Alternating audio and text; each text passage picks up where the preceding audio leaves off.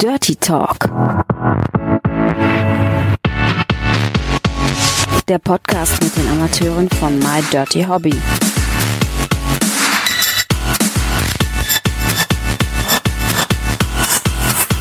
Viel Spaß dabei. Vielen Dank fürs Einschalten zu einer neuen Episode vom Dirty Talk als Podcast und als Videopodcast. Und wir haben gedacht, kurz vor Weihnachten legen wir euch noch mal eine kleine Episode unter den Weihnachtsbaum mit einem ganz speziellen Gast natürlich wieder. Die Leute, die uns auf YouTube hören, die sehen schon, um wen es sich handelt. Alle anderen bei Spotify, Apple Podcast oder auch Google Podcast ähm, haben die Möglichkeit, auch bei YouTube diesen Podcast sich anzuschauen. Vielen Dank nochmal für die vielen Hörer und auch die wachsende Gemeinschaft auf YouTube. Ähm, kleine Bitte noch, lasst doch gerne ein Abo da und aktiviert die Glocke, damit ihr auch beim nächsten Mal wieder informiert wird, wenn eine neue Episode da ist. So, jetzt aber nehmen wir quasi das Geschenk aus dem Sack. Äh, wir haben hier äh, Lina Love. Und ähm, ja, bevor ich noch weiter rede, stellen wir uns doch mal die Frage, wer ist denn Lina Love? Hallo. Hallöchen, ja, ich bin Lina Love. Freut mich sehr, hier zu sein. Was machst du, Lina? Ja, also stell ich bin vor, wenn, hm? stell, dich, stell dich mal vor, wenn dich jetzt jemand noch nicht kennt. Magst du ein paar geben? Okay. Ja, klar. Also ich bin Lina Dorf, ich bin 20 Jahre alt und bin ursprünglich geboren in Sachsen-Anhalt. Und ich bin, wie man wahrscheinlich sich denken kann, auf My Dirty Hobby unterwegs. Seit jetzt, also angemeldet habe ich mich im Januar 2021. Und dann habe ich so ein bisschen was gemacht und habe dann aber erst im November 21 dann richtig ange Entschuldigung, angefangen und seit Februar bin ich auch exklusiv auf MDH. Okay, das heißt, äh, rasante Reise im letzten Jahr. Äh, sprechen wir erstmal so über die Vorweihnachtsstimmung. Bist du ein Weihnachtsmensch? Hast du die Weihnachtsmärkte schon unsicher gemacht? Ist der Tannenbaum geschmückt? Also ich bin ein totaler Weihnachtsmensch, einfach weil ich die Atmosphäre so schön finde und ich liebe das einfach, wenn es alles so schön dekoriert ist. Und dieses Jahr habe ich mir auch vorgenommen, dass ich meine Weihnachtsgeschenke pünktlich und nicht auf den letzten Drücker kaufe. Und bis jetzt klappt das auch recht gut. Ich war auch schon auf dem Weihnachtsmarkt. Weihnachtsbaum ist noch nicht eingezogen, aber ich denke mal nächste Woche oder so wird er dann auch kommen. Also du bist eine, die das immer so auf dem letzten Drücker macht, die dann ganz hektisch am 24. noch durch die Stadt rennt und ein paar Geschenke kauft? Na, 24. nicht, aber letztes Jahr war es der 22. Und jetzt habe ich aber tatsächlich schon zwei Geschenke. Die habe ich schon. Aber letztes Jahr war eine völlige Katastrophe, wirklich. Da war, ich glaube, da war sogar der 24. irgendwie ein Sonntag oder so. Das heißt, da war 22. Freitag und 23. Samstag. Da hatte man sowieso keine Zeit und dann bin ich echt wie so eine Bekloppte von Laden zu Laden habe irgendwelche Geschenke gesucht. Es hat dann geklappt, aber dieses Jahr wird es hoffentlich besser. also ein Weihnachtsmensch. Das heißt, gibt es da irgendwelche Rituale, dass es irgendwie am ersten oder zweiten Weihnachtstag Ente gibt? Wird es im äh, Kreise der Familie gefeiert? Wie ist das so bei dir? Wie kann man sich das vorstellen? Ja, also dieses Jahr bin ich am 25. bei meinen Eltern und die haben auf jeden Fall gesagt, es gibt Ente dieses Jahr. Und ich so, okay, gut, dann machen wir das. nee, aber wo ich noch ein bisschen jünger war, sind meine Eltern und ich auch immer an Heiligabend in die Kirche gegangen. Ich bin zwar nicht gläubisch, aber ich hatte damals irgendwie keine große Wahl, weil ich musste einfach mitkommen. Mhm. aber mittlerweile mache ich das nicht mehr, weil ich einfach nicht, ich bin nicht religiös und äh, darum, ich finde es aber ganz schön. Aber so als Kind fand ich das einfach ein bisschen langweilig, da dann immer in der Kirche zu hocken und endlich zu warten, bis es vorbei ist, damit man endlich heimgehen kann und die Geschenke auspacken kann. Okay. Auf die Eltern kommen wir vielleicht gleich noch zu sprechen, weil das ist ja auch immer interessant zu wissen, wie reagiert eigentlich das Umfeld, wenn man auf einmal sagt, ich mache sowas wie Webcam oder ich drehe irgendwelche Amateurpornos. Ähm, bevor wir darauf eingehen, wie ist denn Lina Love eigentlich so aufgewachsen? Wie war die Schulzeit? Warst du ein ganz braves Mädchen? Warst du ein aufgewecktes Mädchen? Wie, wie kannst du dich, wenn du dich daran erinnerst, was kommt da so erst in deinen Kopf rein? Puh, also meine Schulzeit war recht wild. Wild nicht im Sinne von, dass ich wild war, sondern dass ich halt öfters die Schule gewechselt habe. Nicht, weil ich schlecht war, sondern weil wir halt auch öfters umgezogen sind. Also ähm, ich bin in Sachsen-Anhalt geboren, bin da, eine schnell überlegen, ich glaube die erste, zweite Klasse habe ich da gemacht und dann sind wir umgezogen in die Nähe von Stuttgart. Und äh, ja, es war halt immer sich irgendwo anders neu einfinden, neue Freunde finden. Aber es war schon recht cool. Also pubertätmäßig, muss ich sagen, habe ich auch letztens mit meiner Mama drüber gesprochen, war ich eine richtige Katastrophe. Also ich war super pubertär, richtig schlimm, so eine richtige Zicke, wenn ich was nicht bekommen habe dann einfach nicht mit mir reden. Also das war ganz, ganz schlimm, aber dafür bin ich, glaube ich, jetzt wieder ziemlich umgänglich und ja, genau, aber aufgewachsen bin ich sehr, sehr gut. Ich bin, ähm, hatte wirklich eine sehr, sehr schöne Kindheit, auch eine schöne Jugend, bin sehr wohlbehalten aufgewachsen. Ja. Ich habe auch hast eine Ausbildung denn, gemacht. Hast du das denn Was, rückblickend auch so in Erinnerung, dass du eine Katastrophe in der Pubertät warst? Oh ja, also wenn ich jetzt so drüber nachdenke, was ich damals so für Sachen gemacht habe, also eben ich hatte, meine Eltern waren, letzte Woche waren sie bei mir zum Mittagessen und da habe ich das auch angesprochen und habe so gesagt, ey Leute, was ich da damals gemacht habe, dass ihr mich überhaupt, also ich glaube, ich hätte, wenn meine Tochter so wäre, ich glaube, ich hätte die, das, war eine Situation so auf dem Campingplatz, ich glaube, ich hätte mich einfach da, da gelassen und dann einfach, okay, tschüss, aber meine Eltern waren da sehr geduldig mit mir, aber man merkt es im Nachhinein auch oft und da denkt man sich so, oh Gott, was habe ich da gemacht? Hat es denn auch mit Jungs zu tun gehabt, dass du da äh, ja sehr anstrengend warst? Warst du ein ja, sehr Frühzünder in deiner Jugend? Nee, gar nicht, gar nicht. Also ich hatte meinen ersten Freund mit 17 und das war eine Fernbeziehung von über 700 Kilometern. ja, aber nee, das eigentlich nicht. Also ich hatte da, also da war, in dem Sinn war ich nicht schlimm. Okay. Und nach der Schule, was hat Lina dann gemacht? Ganz brav eine Ausbildung oder was ist dann geschehen? Genau, also ich habe eine Ausbildung gemacht äh, im Verkauf mit Schwerpunkt Textil, also Damen-Oberbekleidung. Und äh, ja, genau, die habe ich auch abgeschlossen. Ganz brav. Wie alt warst du da, als du diese Ausbildung abgeschlossen hattest? 19 dann? Oder, oder, oder schon? Ja, länger? genau. Genau. Okay. Ja, 19, ja. So, das heißt aber, äh, rechnen wir zurück. Äh, du, du hast dann gesagt, nach der Ausbildung mache ich da nicht weiter, sondern ähm, ich bin mal neugierig, ich melde mich mal bei diesem Webcam-Portal an, bei My Dirty Hobby. Und wir hatten es ja gerade schon mal angesprochen, es ist ungefähr genau ein Jahr her. Und wenn man sich sein Profil anguckt, dann war das ja am Anfang auch so ein bisschen herantasten, ein Vorstellungsvideo, dann hast du gesagt, ich zeig mich mal in Dessous, hast dann irgendwie mhm. so kleine Schritte dann irgendwie gemacht. Dann sieht man allerdings, ähm, jetzt im Oktober war die Venus, dass es bei dir ganz, ganz rasant gegangen ist, also wie im Zeitraffer. Du bist Exklusivmodel geworden bei My Dirty Hobby und hast äh, den Venus Award, wie man ja immer in der Branche sagt, eigentlich den, den Oscar der, der Erotikbranche abgeräumt als bestes Curvy Model. Ähm, wie hast du dieses Jahr, oh, da ist er sogar. ja. ähm, wie hast du denn dieses Jahr empfunden? Weil ähm, ein Jahr sagen ja viele Mensch, das geht so schnell um und jetzt ist schon wieder Weihnachten. Ich habe das Gefühl, gerade war erst Weihnachten. Äh, das muss ja für dich alles äh, super, super schnell gegangen sein, weil äh, von ich melde mich an und äh, elf Monate später habe ich den Award in der Hand. Das ist ja schon sehr ungewöhnlich. Ja, also es ist echt krass. Ich habe auch jetzt letztens darüber nachgedacht, wie schnell das Jahr eigentlich vorbeigegangen ist und dass ich auch das Gefühl habe, dass es hat doch erst vor zwei Monaten angefangen. So, es, es ist so viel passiert von der Exklusivität. Dann habe ich natürlich ganz, ganz viel Arbeit und auch Liebe in Lina Love reingesteckt, weil ich das halt auch gerne mache. Also man muss dazu sagen, ich arbeite natürlich, also ich bin Sachbearbeiterin für Treuhand und Immobilienbuchhaltung. Also das mache ich auch noch nebenbei, aber ich habe auch in Lina Love und in My Dirty Hobby sehr viel Zeit reingesteckt und das bereue ich auch nicht, dass ich das gemacht habe.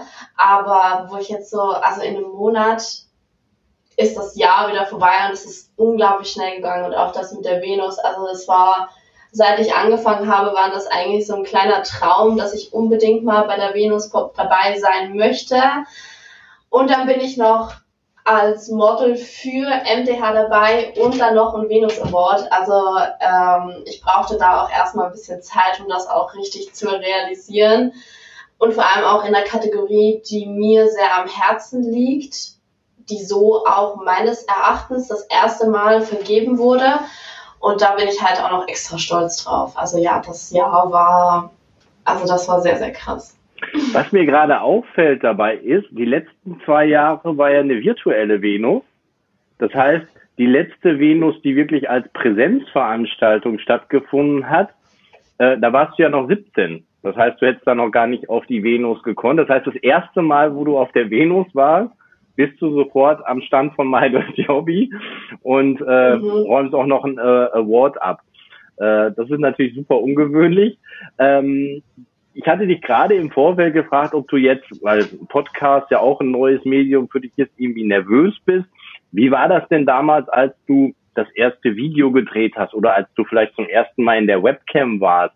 Warst du da nervös oder hast du dich immer so gut im Griff, dass du sagst, ich atme durch und wenn ich dann irgendwie auf On stelle, dann, dann ist die Nervosität eigentlich auch weg? Nee, also ich war absolut nervös. Also das erste Video ging noch, weil da war ich für mich alleine, da konnte ich mir auch die Zeit nehmen und also für mein erstes Video habe ich tatsächlich auch, glaube ich, zwei Stunden gebraucht und das war irgendwie so eineinhalb Minuten Video. Also das war richtig schlimm, weil ich einfach immer mich verplappert habe und einfach immer mich verquatscht habe und dann habe ich entweder zu viel gesagt oder zu wenig gesagt oder mich einfach versprochen. Und aber erstes Mal Webcam, das war, das war wirklich heavy. Also ich war super, super aufgeregt, weil ich das so noch nie gemacht habe davor. Und ich mir so dachte, okay, gut, jetzt sitze ich hier vor der Cam und da kommen Leute rein und gucken mir zu. So. das war erstmal eine total ungewohnte Situation, weil die Leute sehen mich ja, ich sehe aber keinen. Aber ich glaube, das hat ein, zwei Cam-Sessions gebraucht und dann war ich da voll drin. Und ich mache es immer noch, weil es mir super viel Spaß macht, vor allem die ganzen Leute kennenzulernen und ja, mich auch mit den Leuten auszutauschen. Also ich meine, ich konnte jetzt in der Zeit, in der ich auf MDH bin, auch schon super viel ausprobieren und Neues entdecken und ganz, ganz viele Leute kennenlernen, auch Girl, äh, Girls kennenlernen, die man halt auf der Venus dann das erste Mal gesehen hat. Das war auch super schön und äh, vor der Venus war ich auch ganz, ganz doll nervös. Also wirklich, es war ganz schlimm. Aber sobald ich dann drin stand in der Halle, dann ging's. Aber ich habe natürlich auch gedacht, oh Gott, was passiert und wie wird's? Und ich habe ja auch gesagt am Anfang, ähm, wo die Einladung kam zur Venus, da wurde ich ja auch gefragt, ob ich denn gerne irgendwelche Bühnenshows machen möchte. Und ich dachte mir so, oh Gott, nein, ich mache doch keine Bühnenshows. Da auf der großen Bühne, dann gucken die alle zu und du stehst da so und ja, wer stand dann im Endeffekt alle vier Tage oder drei Tage auf der Bühne? Hm.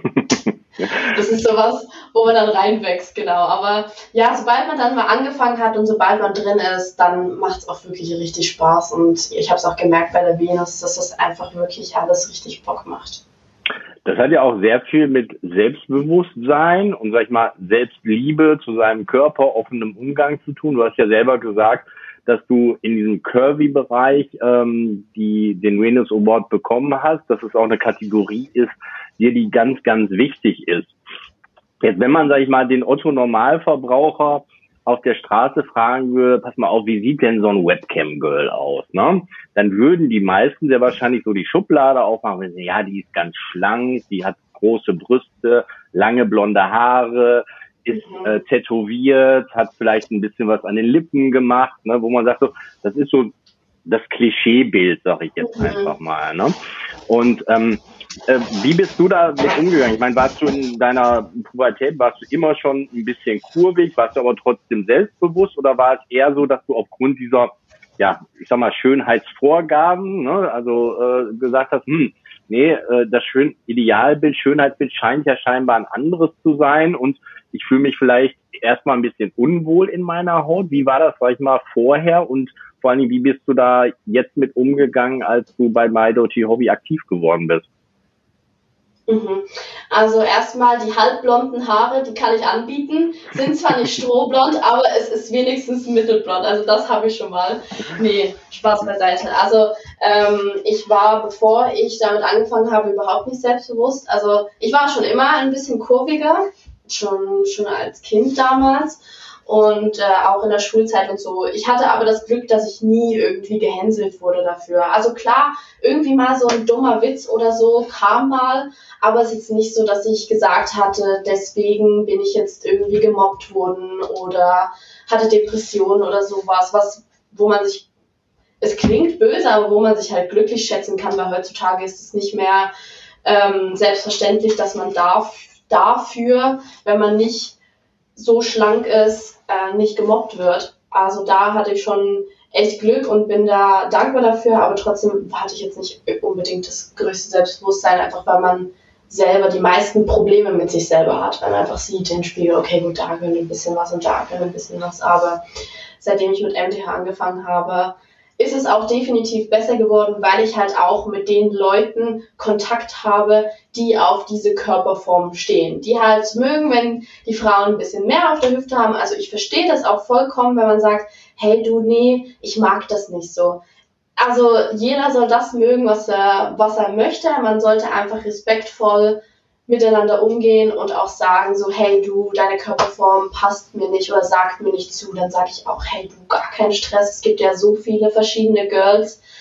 Und äh, aber so mit der Zeit ist mein Selbstbewusstsein auch wirklich gewachsen, so dass ich halt auch wirklich auf der Venus zeigen konnte, hey, hier bin ich.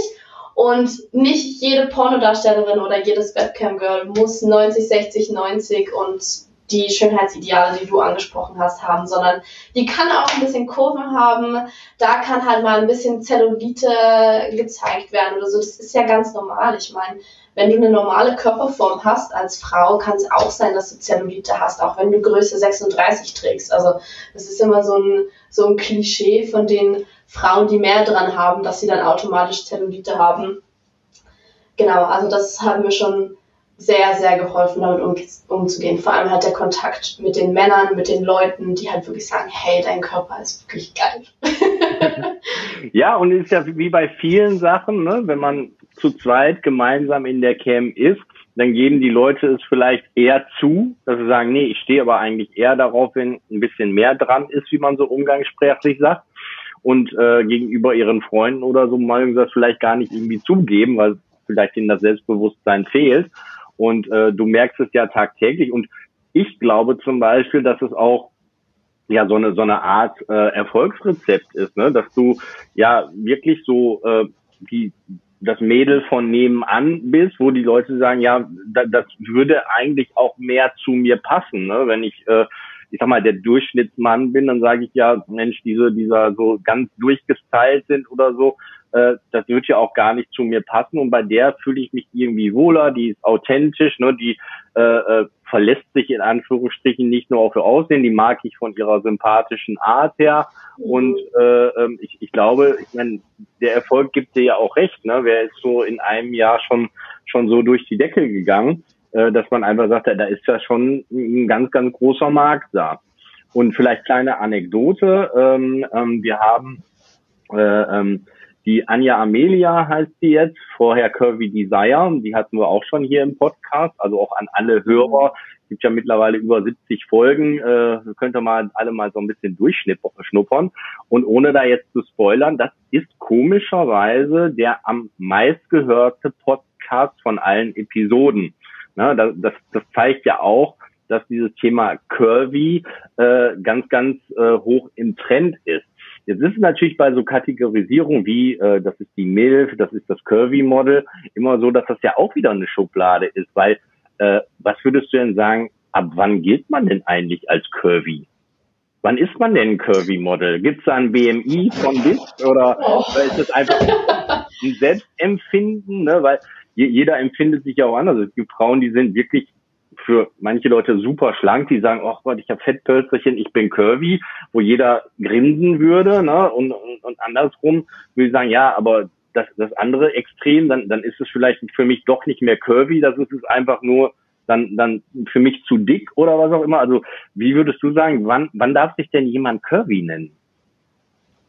Also ich denke mal, dass sich jeder Curvy nennen darf, der das möchte. Also ich glaube jetzt nicht, dass man irgendwie mit Größe 38 noch ein normales Model ist und dann mit Größe 40 bis zu Curvy Model. Also das kommt immer darauf an, wie man sich auch selber sehen möchte. Weil zum Beispiel manche möchten sich auch gar nicht als Curvy Model sehen, weil das vielleicht für manche auch irgendwie eine Herabsetzung ist von ihrem Körper, weil sie das vielleicht auch zum Beispiel nicht schön finden. Also ähm, ich finde, das muss jeder selber wissen und ja, ich habe aber auch zum Beispiel bei der Venus, ich bin ja dann auch die darauffolgenden Tage ähm, mit dem Venus Award rumgelaufen und es kamen tatsächlich sowohl Frauen als auch Männer zu mir und haben gesagt, dass das Zeit wird, dass solche Kategorien durchgesetzt werden, weil es halt einfach noch viel zu wenige gibt davon und auch in dem Jahr, wo ich jetzt ähm, wo ich jetzt dabei bin, gibt es ja immer mehr Curvy-Damen die mhm. sich auch trauen, ihren Körper zu zeigen. Ich glaube, bei denen,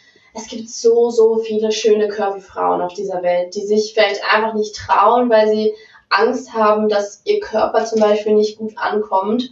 Ähm, das ist aber völliger Blödsinn, weil jede Körperform hat seinen Abnehmer, sage ich jetzt mal. Also es gibt ja auch Leute, die auch wirklich stark, stark übergewichtige Leute stehen, wo das auch gar nicht mehr gesund ist. Man muss einfach immer unterscheiden, ist es noch gesund? Kannst du noch äh, deine alltäglichen Dinge machen oder bist du irgendwo eingeschränkt? Weil das ist dann so ein bisschen das, wo, wo ich das dann kritisch sehe, wenn man halt wirklich sehr stark übergewichtig ist. Aber wie gesagt, ich kann mich nicht in das Leben von anderen Leuten einmischen, das muss ja jeder selber wissen, aber das, es gibt ja ganz, ganz viele Begriffe. Es gibt ja nicht nur Curvy, es gibt ja noch Mollig gibt's, es gibt Chubby gibt's auch noch. Das ist, glaube ich, die Chubby ist, glaube ich, das Zwischending zwischen Curvy und normal. Gibt's noch Chubby? Ich, ich blick da nicht ganz durch. Also es gibt ganz, ganz verschiedene Begriffe.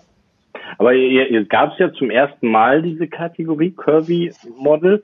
Ähm, ist das für dich dann irgendwie in Anführungsstrichen weniger wert als zum Beispiel ein Award, wo du sagst, ach, ich, eigentlich hätte ich lieber so den Award für bestes Model Deutschland oder bestes Model Europa, weil das ja kategorieübergreifend ist.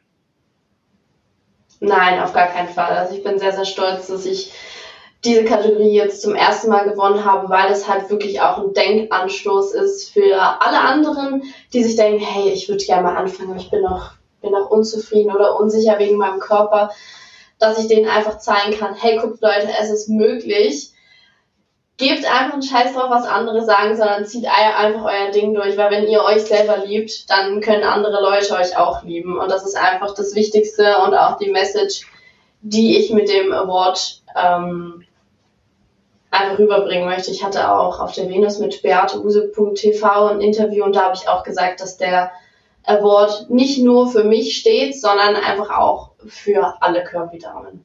Mhm. Glaubst du, dass jetzt aufgrund der Kategorie vielleicht andere Leute aus ja, anderen Genres kommen und sagen, ja, wenn es eine Kirby-Kategorie äh, ähm, gibt, dann möchten wir jetzt auch, dass es, was ich, eine She-Mail-Kategorie gibt oder eine Skinny-Kategorie, dass sie sagen, wenn es eine Kirby-Kategorie gibt, dann möchten wir ja auch, äh, sag ich mal, unsere Nische irgendwie mit einem Award haben. Glaubst du, dass sowas noch kommt oder meinst du, äh, ja, das ist einfach nicht, nicht, nicht notwendig oder ist auch vielleicht äh, dann irgendwie zu viel? Das ist schwierig zu sagen, weil ich schon denke, dass wir heutzutage ist ja auch so das Motto Diversity, dass man halt nicht nur diesen 0815-Typ hat, sondern dass wir Menschen alle einzigartig sind und es gibt ganz, ganz verschiedene Arten. Ich finde schon gut, wenn halt auch diese Randgruppen, sage ich jetzt mal, wozu in der Pornobranche natürlich auch die Curvy-Damen noch zählen, weil es einfach die weniger gefragteren jetzt sind als zum Beispiel dieser blond, großbusig, schlank, groß sind. Aber eben da ist dann die Frage, wann ist es zu viel? Wann sind es zu viele Kategorien? Also ich finde das schon gut, wenn man solche Kategorien einbringt. Also ich jetzt persönlich kann jetzt mit She-Mail etc. weiß ich jetzt halt nicht, kenne mich da nicht aus, aber dass man halt solche Leute dann auch eine Stimme gibt zum Sagen, weil das bringt Aufmerksamkeit und dass man auch sagt, hey, uns gibt's auch. Also das finde ich schon gut. Und wie war das auf den Shows auf der Venus? Ich meine, du bist ja direkt in die Vollen gegangen, nicht nur zum ersten Mal auf die Venus, sondern wie du gerade schon eingedeutet hast, auch täglich auf die Bühne. Das ist ja noch mal was ganz anderes, als wenn du jetzt zu Hause die Kamera aufstellst. Sag mal, wenn wenn da mal was nicht klappt oder du sagst, da war ich jetzt nicht so schön im Bild, dann stellst du noch mal auf Anfang und machst äh, Lina Love Klappe die zweite. Das funktioniert auf der Venus oder bei einer Live-Show natürlich nicht. Äh, wie war das denn für dich? Weil das ist ja nochmal was ganz, ganz anderes. Mhm. Also ich muss dazu sagen, ich habe keine Bühnenshow alleine gemacht, beziehungsweise einfach auf der großen Bühne hatte ich immer ein anderes Girl mit dabei. Also ich habe die erste Bühnenshow gemacht mit Fina Foxy, dann habe ich eine gemacht mit Mary Harden und ich habe noch eine gemacht. Jetzt weiß ich es aber gerade nicht mehr ist schon zu lange her. Schon ein Monat vorbei. Hat, dir, hat dir das dann Sicherheit gegeben oder? Ja, total, weil wir haben dann halt so ein bisschen, wir haben halt dann so ein bisschen eine Show zusammen gemacht und dann warst du halt nicht alleine, sondern du hast halt jemanden da noch mit drauf. Aber das ist wie diese Aufregung, von der ich gesprochen habe. Wenn du mal dabei bist oder wenn du angefangen hast, dann ist die Aufregung wie weg und so war das auch bei der Bühnenshow. Also sobald ich da drauf stand, dann habe ich halt diese Show gemacht. Ich hatte unglaublich viel Spaß und es gefällt mir auch, wenn es den Leuten unten gefällt. Also da gab es noch äh, eine kleinere Bühne ähm, neben dem MDH-Stand und da war ich zum Beispiel auch alleine drauf und das fand ich auch total cool, wenn man halt sieht, dass die Leute drumherum stehen, dass es denen gefällt, dass sie Fotos machen, Videos machen. Also da habe ich schon gemerkt, dass mir das extrem gut gefällt und auch einfach die Leute zu treffen. Ich hatte natürlich auch das Glück, dass die Besucher alle sehr, sehr lieb waren. Also ich hatte in den vier Tagen zwei Situationen, wo es ein bisschen unangenehm wurde, also mit zwei Leuten, aber sonst waren alle wirklich super lieb, haben alle immer gefragt und das hat mir auch sehr, sehr viel Sicherheit gegeben, weil wenn da jetzt irgendwelche übergriffigen Leute da gewesen wären, wäre ich, glaube ich, auch nicht so sicher gewesen auf jeden Fall ein gutes Gefühl gehabt, zum ersten Mal Unterschriften gegeben. Das heißt, mit anderen Worten, wir werden dich bestimmt nicht zum letzten Mal auf der Venus äh, am Stand gehabt haben, sondern äh, auch in den nächsten Jahren äh, können ja deine Fans oder die Fans, die dazukommen, dich da auf jeden Fall noch sehen. Du hattest gerade gesagt, ich meine, das Portal heißt ja My Dirty Hobby. Ne? Die meisten machen das aber wirklich ausschließlich und äh, äh, professionell, obwohl es natürlich noch als Hobby äh, gilt. Du hattest ja gerade gesagt, dass du noch als Buchhalterin arbeitest. Du hast aber gesagt, du machst das nebenbei. Das heißt also mit anderen Worten, das My Dirty Hobby äh, ist sozusagen schon das so, was am meisten Zeit frisst für deinen beruflichen Alltag? Ja, das stimmt schon. Also wenn ich halt arbeiten gehe, dann bin ich halt meine acht Stunden am Tag im Büro und dann bin ich halt fertig. Aber wenn ich halt heimkomme, dann schreibe ich Nachrichten oder poste irgendwas auf Instagram oder gehe dann halt in die Cam, drehe ein Video. So, das kommt dann halt alles noch. Oder vor allem halt am Wochenende mache ich viel. Ich mache Webcam, ich lade dann meine Videos hoch, drehe auch Videos. Das kommt dann da dann einfach alles dazu. Weil das Ding ist halt, so in dem Job, den ich mache, der ist halt, der ist halt relativ eintönig. Ne? Buchhaltung ist halt immer so ein bisschen buchen einfach den ganzen Tag und dann bist du am Abend so, hast du viereckige Augen, weil du die ganze Zeit in den Bildschirm reingeguckt hast. Klar, wenn ich hier vor dem PC sitze, gucke ich auch in den Bildschirm, aber es ist was anderes. So, weil vor der Cam kann ich da mit den Leuten quatschen und sich ein bisschen austauschen und ja, einfach so ein bisschen abschalten vom Alltag. Aber jetzt wird's ja interessant wenn du acht Stunden im Büro sitzt, es ist ja jetzt so, dass deine Kolleginnen und Kollegen mit Sicherheit nicht hinter dem Mond äh, leben und es wird doch mit Sicherheit schon die Situation gekommen sein, ich, bin da zufällig mal auf so eine Seite gekommen und Lina, da habe ich dich da gesehen oder wissen die von gar nichts? Nee, die wissen von gar nichts. Okay. Nee. Also du glaubst auch nicht, dass irgendwie einer schon hinterm Rücken gesagt hat, du pass mal auf, die macht aber auch noch irgendwelche anderen Sachen. Also das sind zwei völlig verschiedene Welten und die würden auch nie auf die Idee kommen, äh, dass, dass du parallel noch was anderes machst. Ich bin da unsicher, weil wir sind ein sehr, sehr kleiner Betrieb. Wir sind insgesamt mit den Chefs nur sechs Mitarbeiter und da ist es natürlich was anderes, als wenn du in einer Großfirma arbeitest, wo irgendwie 300 Leute arbeiten und dich schon mal irgendwie gesehen haben oder du denen über den Weg gelaufen bist. Also bis jetzt hatte ich noch nie die Situation und ich glaube auch nicht, dass meine Arbeitskollegin oder Chefin äh, auf solchen Seiten unterwegs sind. Also glaube ich. Wenn sie mich entdecken würden, dann einfach nur aufgrund von Social Media, aber jetzt nicht aufgrund von, dass sie auf My Dirty Hobby unterwegs sind. Mhm. Ich, ich glaube, alle Gesellschaftsschichten sind auf solchen Seiten unterwegs. Die erzählen es halt nur nicht. das kann aber, natürlich aber, auch aber, sein. aber, aber wie wär's denn, äh, wenn einer sagt, pass mal auf, ich, ich habe dich da äh, auf so einem Webcam-Portal gesehen. Würdest du da offen, offen mit umgehen und sagen, ja klar, das mache ich nebenbei, das ist mein, mein Hobby, das macht mir Spaß? Oder ich meine, die Situation wirst du im Kopf ja vielleicht schon mal durchgespielt haben, was ist, wenn das durchsickert. Ja, gut, ich glaube, verleugnen in, in dieser Situation ist, glaube ich, ein bisschen zwecklos, weil wenn jetzt jemand zu mir kommt und sagt, hey, ich habe dich auf My Dirty Hobby gesehen, Lina Love, da kann ich mich, glaube ich, ein bisschen schlecht rausreden und sagen, ja, das ist meine Zwillingsschwester, die habe ich zwar noch nie erwähnt, aber sie ist jetzt plötzlich da. Nee, also ich würde dann schon offen damit umgehen. Ähm, zum Beispiel der Großteil von meinem Umfeld weiß es ja, aber ich hoffe jetzt einfach mal, dass es jetzt in meinem Job jetzt kein großes Gesprächsthema werden wird. Das heißt, der Großteil deines Umfeldes, das heißt, enge Freunde und Familie wissen aber, was du noch so nebenbei machst. Oder auch Genau, nicht? also meine, meine Freunde wissen es, meine Eltern wissen es, meine Geschwister wissen es nicht. Ähm, das ist ein bisschen eine sehr verworrene Familiengeschichte, die ich da habe. Mhm. Ähm, ja, aber so die Leute, mit denen ich direkten Kontakt habe, die wissen das.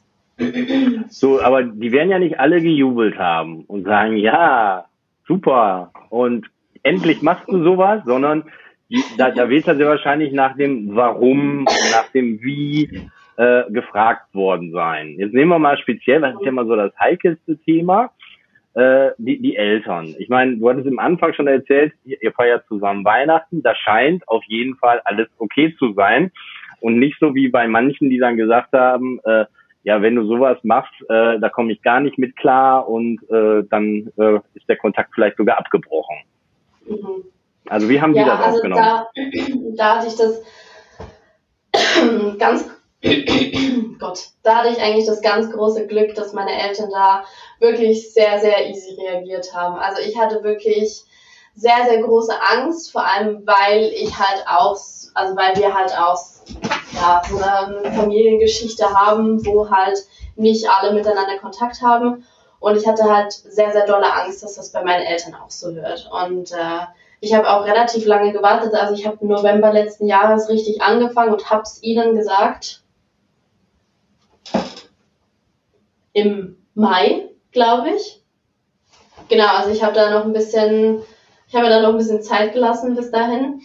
Und äh, die unterstützen mich aber beide. Also meine Eltern sind da sehr, sehr unterstützend und immer wenn ich, wenn sie vorbeikommen oder ich sie sehe, also immer einmal in der Woche ähm, sehen wir uns mindestens und da fragen sie auch immer, und wie läuft's? Wie geht's? Und das finde ich immer sehr, sehr süß und ich bin ihnen wirklich unendlich dankbar. Aber im Nachhinein habe ich mir auch schon gedacht, dass es genauso äh, hinauslaufen wird, weil meine Eltern mich immer bei allem unterstützt haben. Und ich bin da sehr, sehr offen mit meinen Eltern. Und ja, es gab nie irgendwie eine Situation, wo ich nicht mit ihnen reden konnte. Und darum habe ich auch gesagt, ich bin, ich hatte eine sehr, sehr gute Kindheit und bin wirklich sehr toll aufgewachsen mit sehr, sehr lieben Eltern. Und ja, meine Freunde waren da auch sehr, sehr offen, außer eine, mit der ich in der Ausbildung war die hat das nicht so gut aufgenommen, mit der habe ich auch mittlerweile keinen Kontakt mehr. Aber alle anderen sind da sehr easy damit. Ich meine, ich bin ja kein anderer Mensch, ich bin ja genau der gleiche Mensch wie vorher und ich erwarte auch nicht, dass man Freudensprünge macht, sondern einfach, dass man es akzeptiert. Und wenn jetzt jemand damit zum Beispiel keine Berührungen haben möchte, verstehe ich das auch vollkommen. Man muss ja nicht drüber reden. Also ich meine, ich habe ja noch ein privates Leben, wo es jetzt nicht 24-7 um Pornos geht und um Sex geht, sondern ich bin ein Mensch so wie jeder andere. Ich habe ein eigenes Pferd, ich habe sonst noch ein privates Leben, ich habe Hobbys, die ich mache. Von dem her ist das alles gar kein Problem. Wie regelmäßig äh, gehst du denn in die Webcam? Ich gehe eigentlich täglich in die Webcam, außer an einem Tag, meistens Mittwoch. Da bin ich nicht online. Und ansonsten hast du da auch, ich sag mal, für dich einen festen Zeitplan äh, festgelegt oder wie machst du das? Also ich muss dazu sagen, ich bin ein sehr, sehr durchstrukturierter Mensch. Also ich brauche so diese festen Zeiten, damit mein Tagesablauf funktioniert. Ich kann jetzt nicht am Morgen aufstehen und sagen, hm, okay, gut, ich bleibe jetzt mal noch zwei Stunden im Bett liegen und mal gucken, was ich dann mache, sondern das funktioniert nicht bei mir. Also ich versuche schon immer die gleichen Zeiten online zu gehen, mindestens ab 22 Uhr abends und dann je nachdem bis 12 Uhr und dann die restlichen Zeiten mache ich immer so ein bisschen spontan. Genau. Je nachdem, was ich halt auch los habe, weil ich halt eben auch ein Pferd habe und da muss ich natürlich auch noch hin. Ja, genau. Jeder Arbeitnehmer kennt es, nicht an jedem Tag hat man Lust zur Arbeit zu gehen. Und äh, in deinem Bereich ist ja Lust vor allen Dingen auch was Wichtiges, Lust zu transportieren. Äh, wie, wie ist das? Ich, ich, ich will es ja auch Tage geben, wo du ja sagst, boah, heute habe ich in Anführungsstrichen weniger Bock zu arbeiten oder heute habe ich gar keinen Bock zu arbeiten.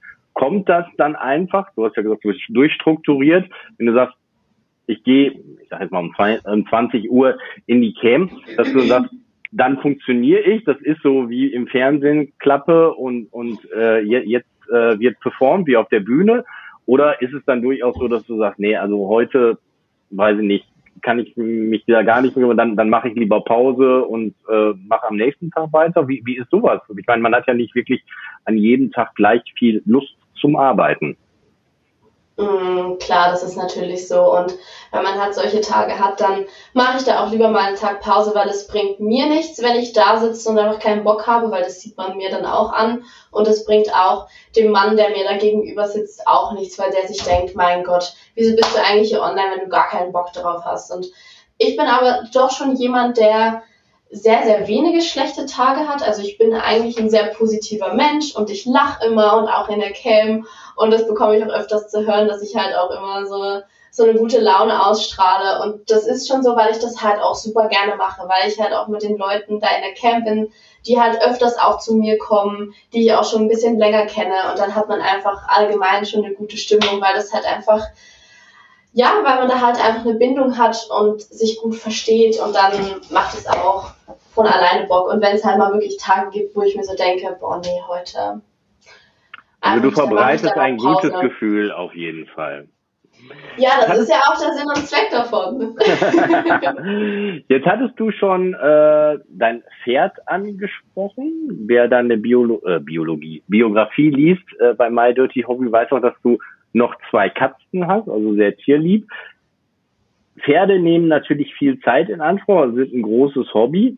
Äh, Gibt es noch andere Hobbys oder sagst du, Pferd ist äh, mein äh, Hobby Nummer eins und da gibt es keinen Platz äh, zum ja, dritten Hobby, weil My Dirty Hobby ja auch äh, im Namen schon das Hobby hat?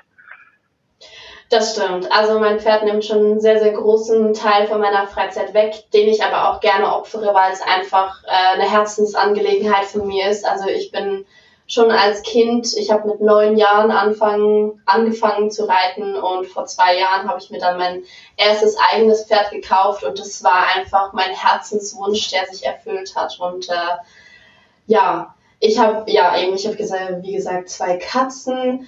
Ähm, Natürlich Familie, Freunde müssen da auch noch mit reinpassen. Dann fange ich jetzt mit Pole Dance an. Und ich habe, das war früher, ich habe früher, wo ich ein bisschen mehr Zeit hatte, habe ich noch gezeichnet und geschrieben. Dafür habe ich leider keine Zeit mehr, aber ich hoffe, dass ich das irgendwann mal wieder anfangen kann, weil vor allem das Schreiben hat mir sehr, sehr viel Spaß gemacht und äh, war auch sehr befreiend für Kopf und Seele und ich hoffe, dass ich damit wieder anfangen kann, aber momentan ist ein bisschen. Ich hätte gern so einen 36-Stunden-Tag. Ich glaube, dann würde ich alles unter einen Hut bekommen. Aber ich muss auch dazu sagen, ich habe äh, bei meinem Pferd eine Reitbeteiligung. Das heißt, ich habe ein ganz, ganz liebes Mädchen, das zweimal in der Woche, also zwei Tage mir quasi abnimmt, wo ich dann auch ein bisschen mehr Zeit habe. Und ja, da bin ich auch sehr froh drüber. Wie viele Stunden hat denn dein Tag? Bist du jemand, der äh, elf Stunden schlafen muss oder reichen auch fünf? oder irgendwo in der nee, Mitte? Also ich bin überhaupt niemand, der lange schlafen kann. Ich hatte erst am Samstag so einen Tag, letzten Samstag, da habe ich mir ausnahmsweise mal gesagt, okay gut, ich äh, schlafe bis um zehn. War eine absolute Katastrophe. Also der Tag war völlig für nix, weil ich einfach meine innere Uhr war vollkommen durch. nee, ich äh, muss nicht lange schlafen. Ich mag es lieber, wenn ich morgens früh aufstehe, weil dann kann ich die ganzen Sachen abarbeiten und dann habe ich den ganzen Nachmittag, Abend noch Zeit. Ähm, ja, und ich brauche, ich bin auch niemand, der irgendwie viel Schlaf braucht, also auch als Kind nicht. Ich bin schon immer fit wie ein Turnschuh. Okay. Ich bin ja halbwegs gut vorbereitet. Du magst Island und Skandinavien. Wie kommt es dazu? Wieso die nordischen Länder? War ich noch nie, möchte ich gerne. Nee, ich mag Island sehr gerne wegen der, wegen der Landschaft natürlich und auch, weil da die berühmt-berüchtigten Isländer wohnen, also Pferde, die da auch noch äh, frei leben, die ich gerne auch mal betrachten, besichtigen, besuchen möchte. Und ich finde die skandinavischen Länder einfach sehr, sehr schön von der Landschaft her, die Nordlichter. Und ich möchte da gerne mal hoch. Ähm, ja, vielleicht schaffe ich das dieses Jahr. Ich habe auch schon viel von gehört und man hat ja auch mal was gesehen. Also fantastische Bilder. Komischerweise habe ich es auch noch nicht geschafft nach Skandinavien. Äh, aber ähm, du, du wirst es irgendwann schaffen oder mit dem Auto oder einem Zug dahin fahren, ne? Ich hoffe es, ich hoffe es. Wieso sage ich ja, mit Auto oder Zug? Weil ich Flugangst habe. hast du das festgestellt bei deinem ersten Flug oder hast du so panische Angst, dass du gar nicht in ein Flugzeug einsteigst? Ja, das Problem ist, ich bin geflogen, wo ich noch kleiner war. Ich glaube, da war ich irgendwie sieben oder sechs oder so. Auf jeden Fall so alt, dass ich es noch weiß. Da sind meine Eltern ich nach Ägypten geflogen. Da war alles gut und so. Also das war gar kein Stress und ich bin dann einfach sehr, sehr lange nicht mehr geflogen. Und ich bin so jemand, ich interessiere mich sehr, sehr extrem für so True Crime Geschichten, für irgendwelche Unfälle etc.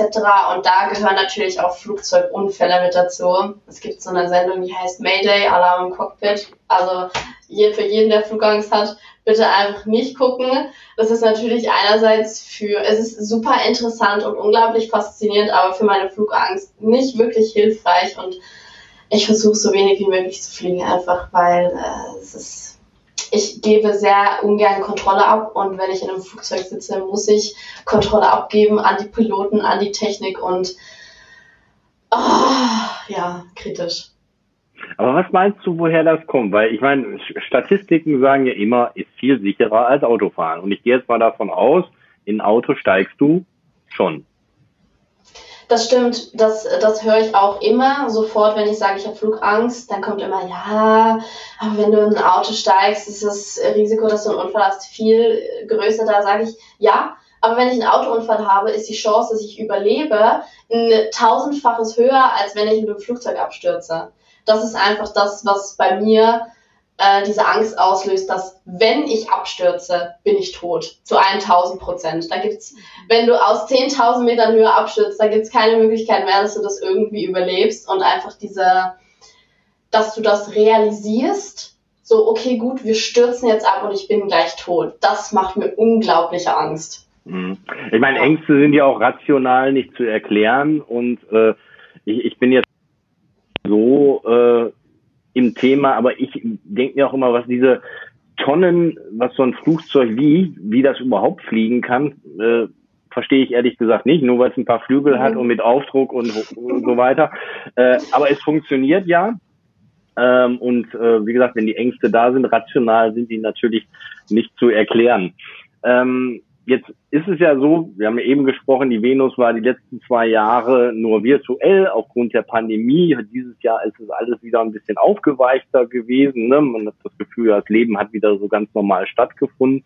Äh, wie hast du den Sommer äh, verlebt? Hast du oder bist du jemand, der zum Beispiel auf irgendwelche Konzerte oder Festivals gehst? Hast du den Festivalsommer genossen oder hast äh, Urlaub gemacht? Äh, wie hast du es genutzt, dass, sag ich mal, diese Einschränkungen, die es die Jahre zuvor gab, nicht mehr gab? Hast du es irgendwo genutzt?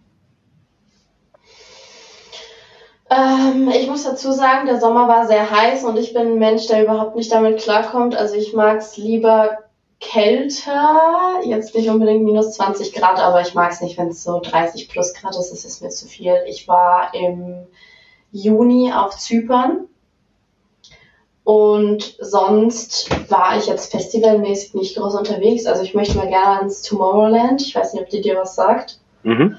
da möchte ich mal gerne hin.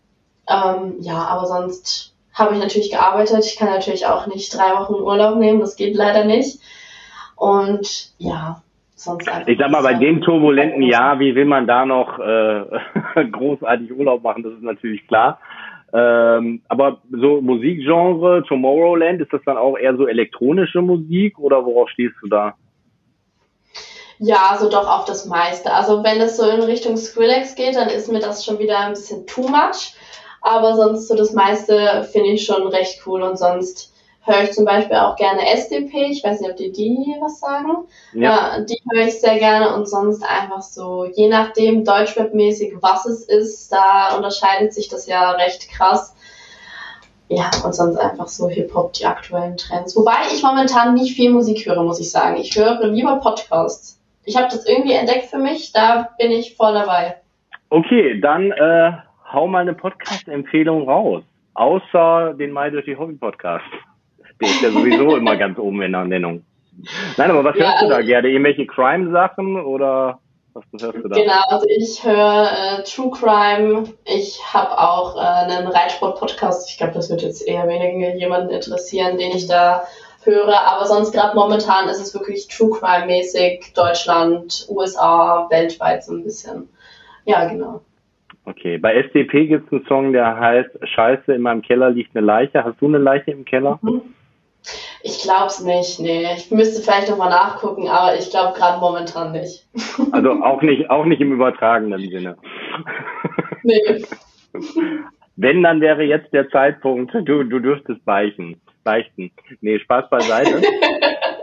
ähm, Gibt es irgendwie ein Highlight, was du beim Dreh oder in der Cam äh, äh, erlebt hast, wo du sagst, Mensch, äh, das war dich entweder ganz beeindruckend oder das äh, fand ich total lustig. Äh, Gibt es da irgendwas, was dir so im Kopf geblieben ist?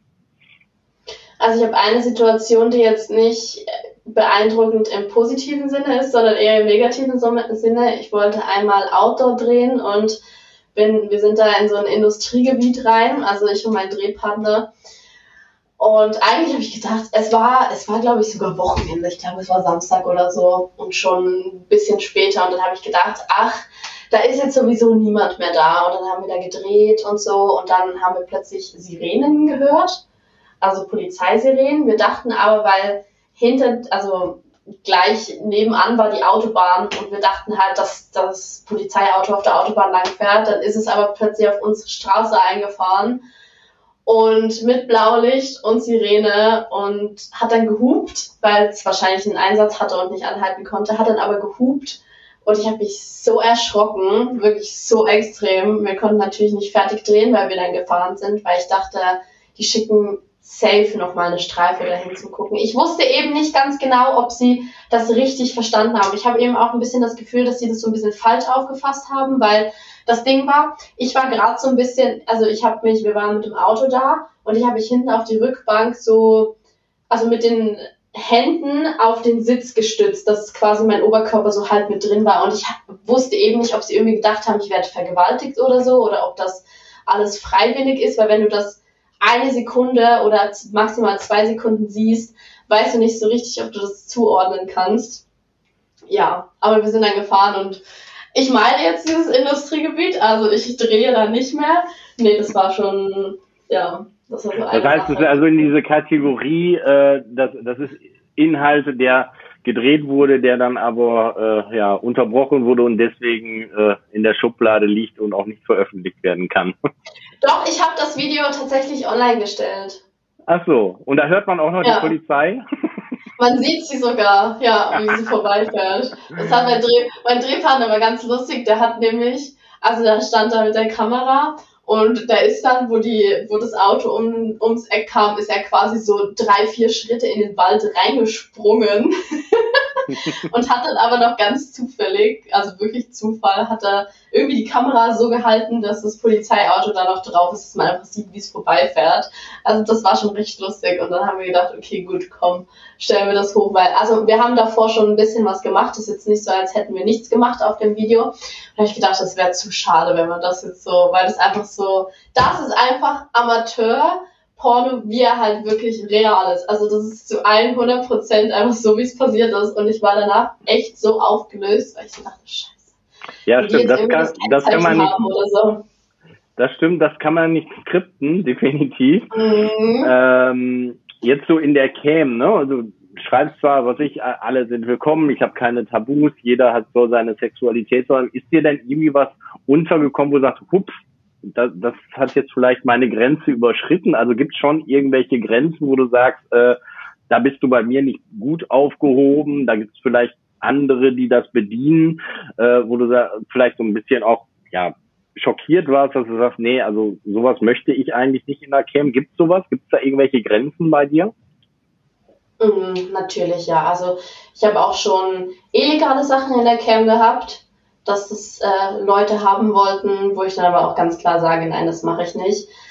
Ich, also das sind jetzt keine krassen Tabus, aber ich mache zum Beispiel kein Anal in der Cam.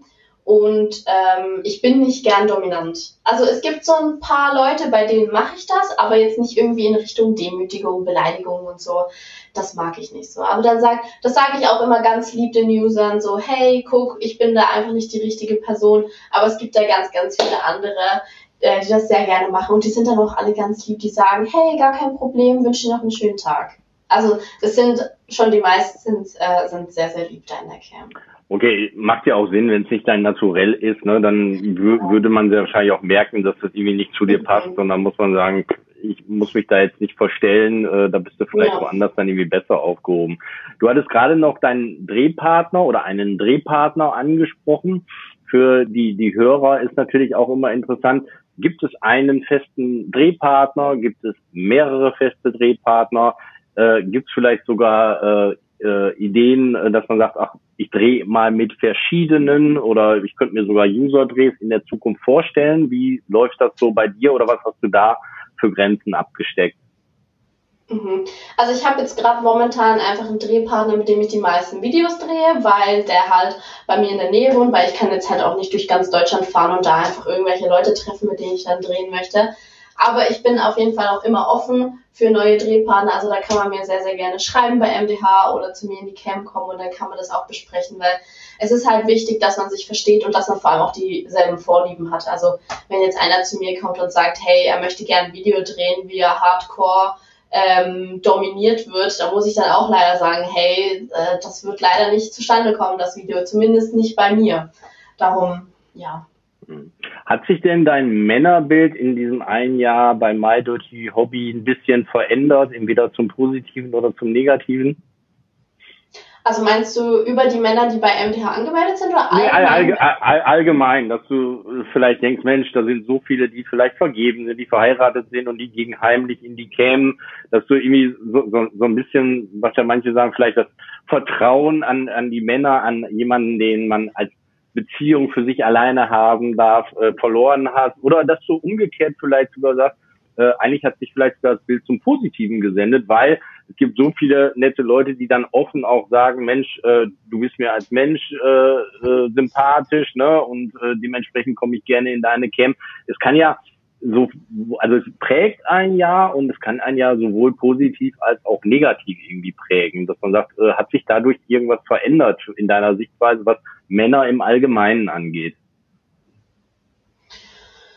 Puh, das ist jetzt eine sehr schwierige Frage, worüber mir, ich mir eigentlich noch nie Gedanken gemacht habe. Ähm, also grundsätzlich ist es mir eigentlich egal, ob die Person vergeben oder Single ist. Ich meine, das ist das Leben der Person. Ich sage den Leuten einfach immer, hey, guck, du musst einfach die Konsequenzen tragen, falls deine Partnerin ähm, das rausfinden würde.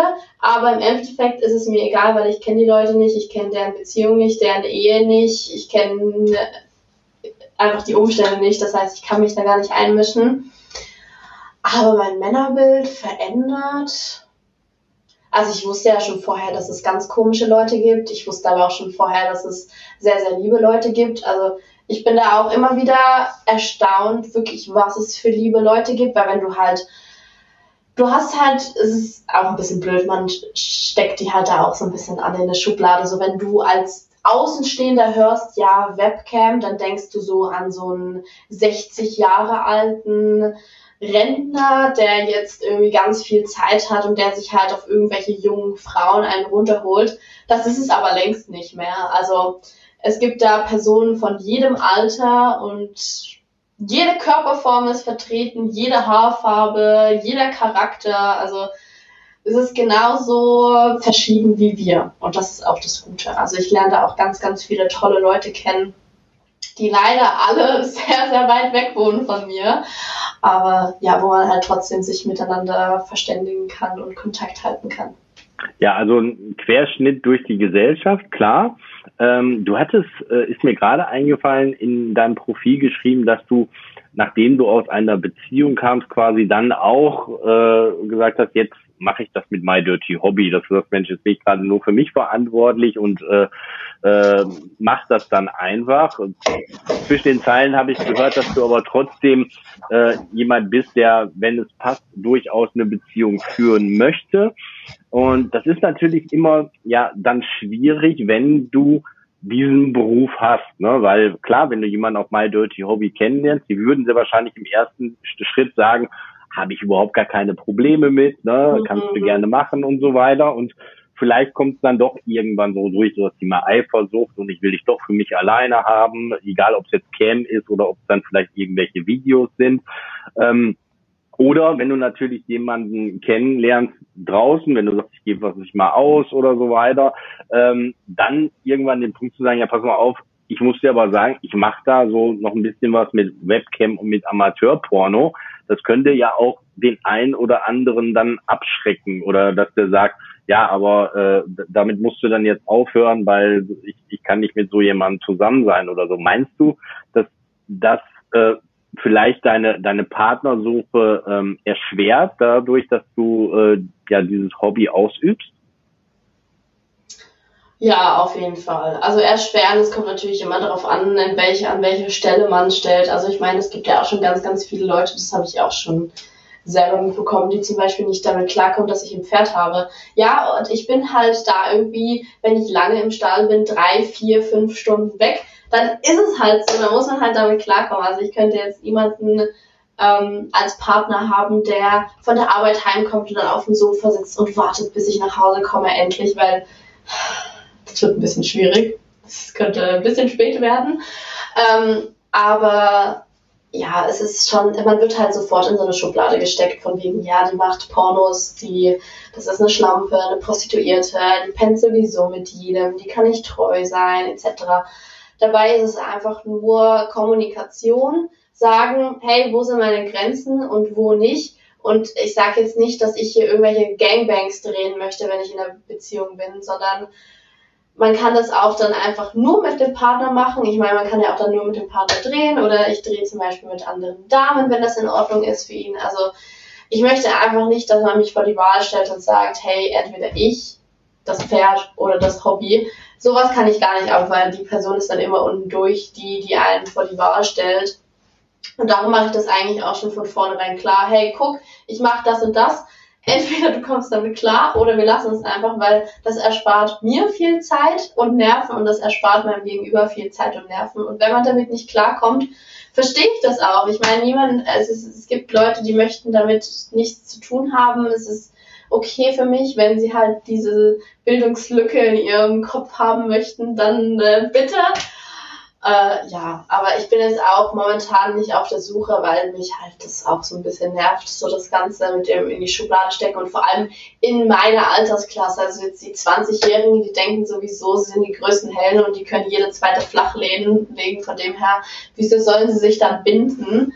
Ähm, ja, aber ich bin offen, also falls sich irgendwas ergibt, dann wieso nicht?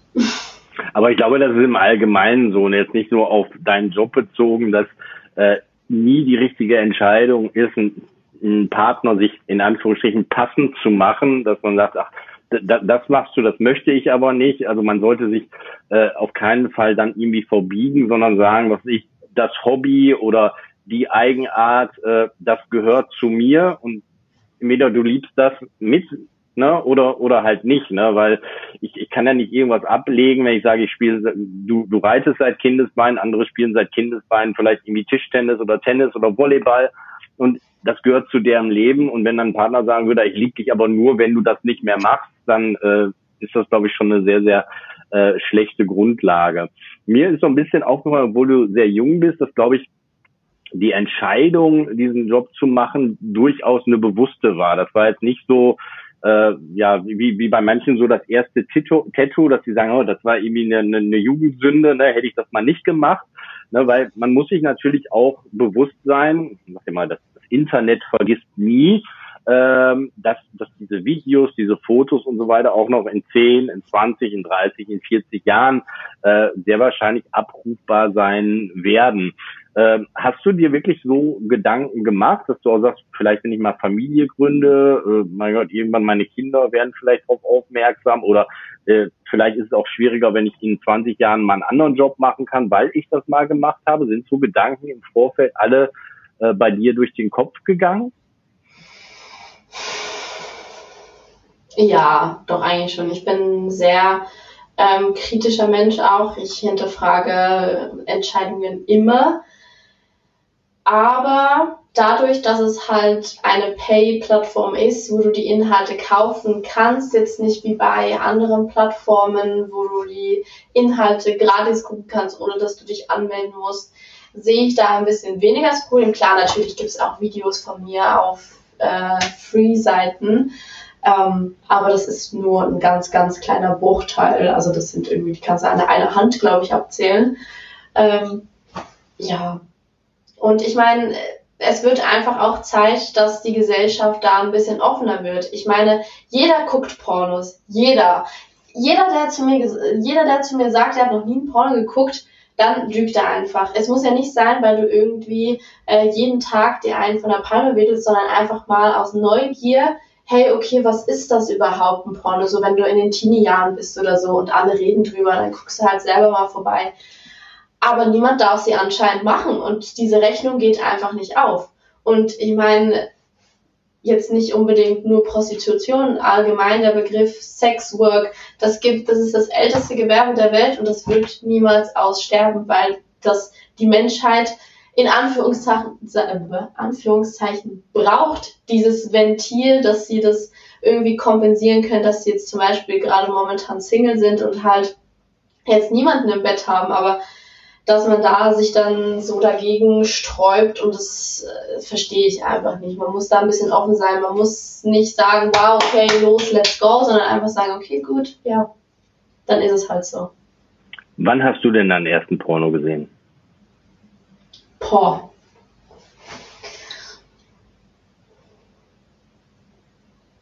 Und vor allen Dingen, wie hast du reagiert? Warst du eher schockiert? Erregt?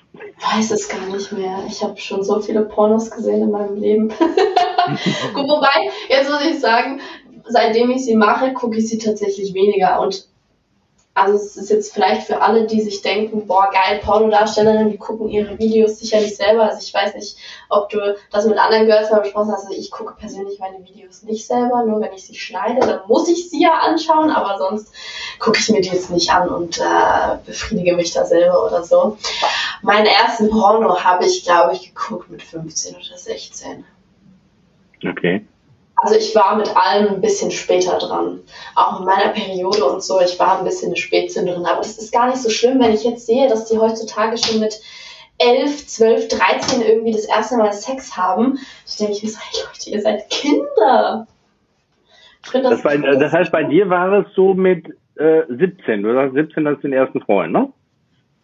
Genau, mit 17 hatte ich meinen ersten Freund und mit 18 hatte ich tatsächlich mein erstes Mal.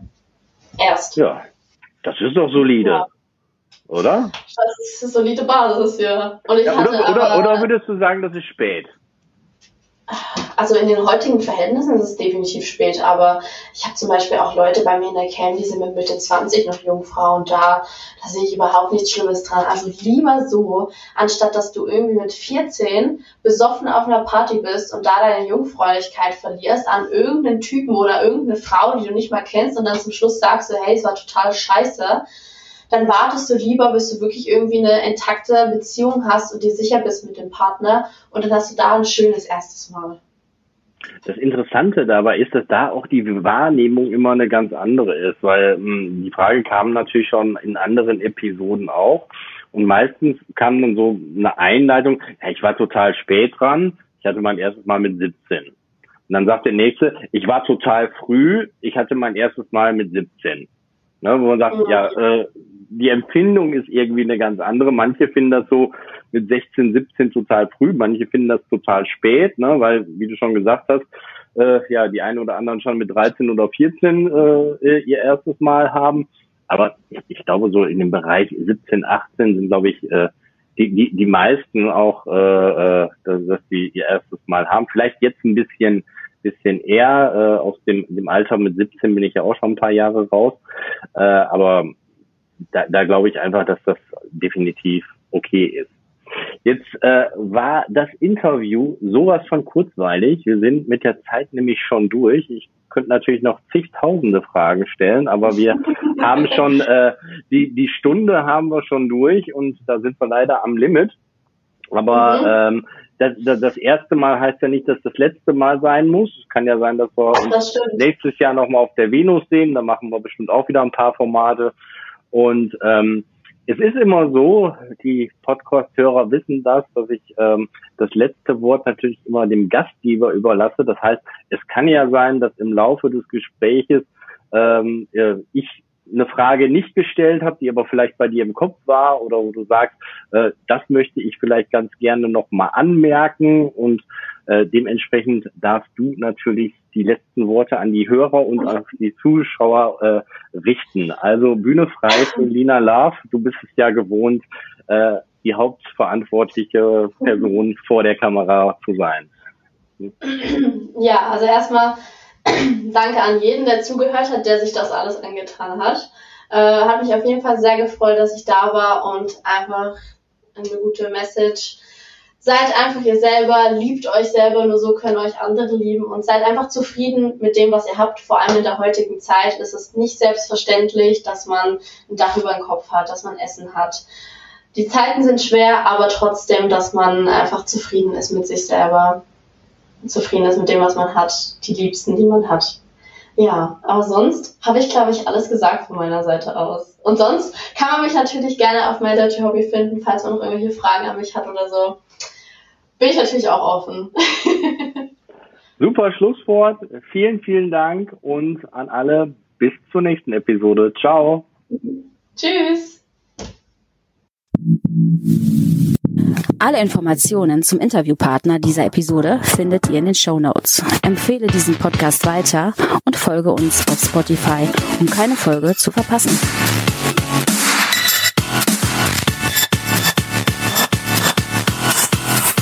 Bis zum nächsten Mal.